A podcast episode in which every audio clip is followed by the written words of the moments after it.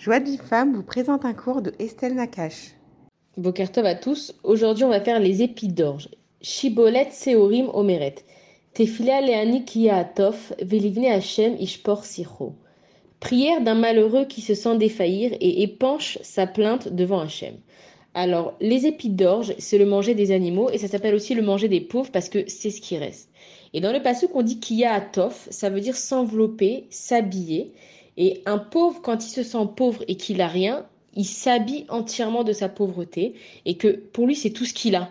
Il, vit sa vie en sachant que tout ce qu'il est, c'est qu'il est pauvre, et donc il se revêt de sa pauvreté. Et dans le Zohar, il y a marqué que la tfila d'un pauvre, elle est plus grande que celle de Moshe Rabbeinu ou de David Ameller, parce que cette tfila, elle est reçue avant eux. Un pauvre, quand il vient, il a rien. Donc il va demander tout à Kadash Baruch Il va pas se dire bon j'ai quand même acheté des appartements, bon euh, j'ai mon père derrière moi, euh, bon euh, je suis doué, je sais faire plein de choses. Un pauvre il vient, il est complètement humble et que tout ce qu'il a c'est sa pauvreté et donc quand il prie cette fille là elle est entièrement dirigée vers Akadash Baruch Quand on était en Égypte, il y avait une femme enceinte, elle était debout dans le mortier. Et elle a accouché pendant qu'elle était en train de piétiner le mortier pour faire des briques. Et on dit que son bébé, il est tombé et il s'est transformé en pierre. Et qu'à ce moment-là, elle a poussé un énorme hurlement qui a secoué le ciel. Et c'est à ce moment-là que Akadash il a décidé de délivrer le peuple juif parce que ce cri-là qui est sorti d'elle, il était dirigé que vers Akadash Baruch il était dirigé vers personne d'autre. Et on raconte l'histoire d'un monsieur qui était en haut d'une tour et la tour, elle était en feu. Et comme il était très très haut, personne n'avait remarqué qu'il y avait le feu, il était coincé. Donc qu'est-ce qu'il a fait? Il s'est dit, il faut que j'avertisse les gens en bas. Alors il a commencé à jeter des, dollars. Il sait que les gens, ils aiment l'argent. Il s'est dit, je vais jeter des dollars. Les gens, ils vont regarder ce qui, ce qui, ce qui arrive. Alors il a jeté des dollars. Et tout d'un coup, les gens, ils ont vu qu'il pleuvait des dollars. Donc les gens ils sont venus et chacun il était occupé à ramasser le plus de dollars possible et donc le gars il s'est dit non non là les dollars ça marche pas du tout, il me regarde pas. Et le gars il s'est dit bon alors je vais commencer à jeter des grandes feuilles. Alors il commence à jeter des grandes feuilles et les gens ils se sont dit ah tiens ça doit être un coup de publicité pour un certain bureau et ils ont passé leur route.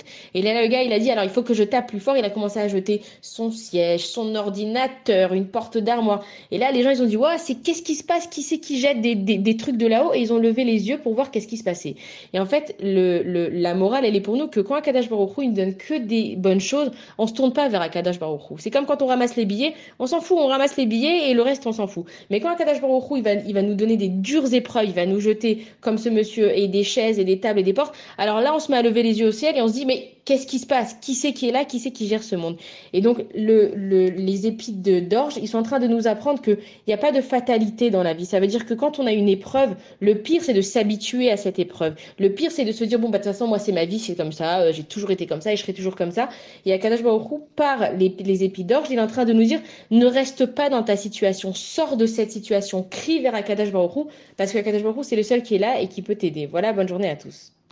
Pour recevoir les cours Joie de vie femme, envoyez un message WhatsApp au 00 972 58 704 06 88.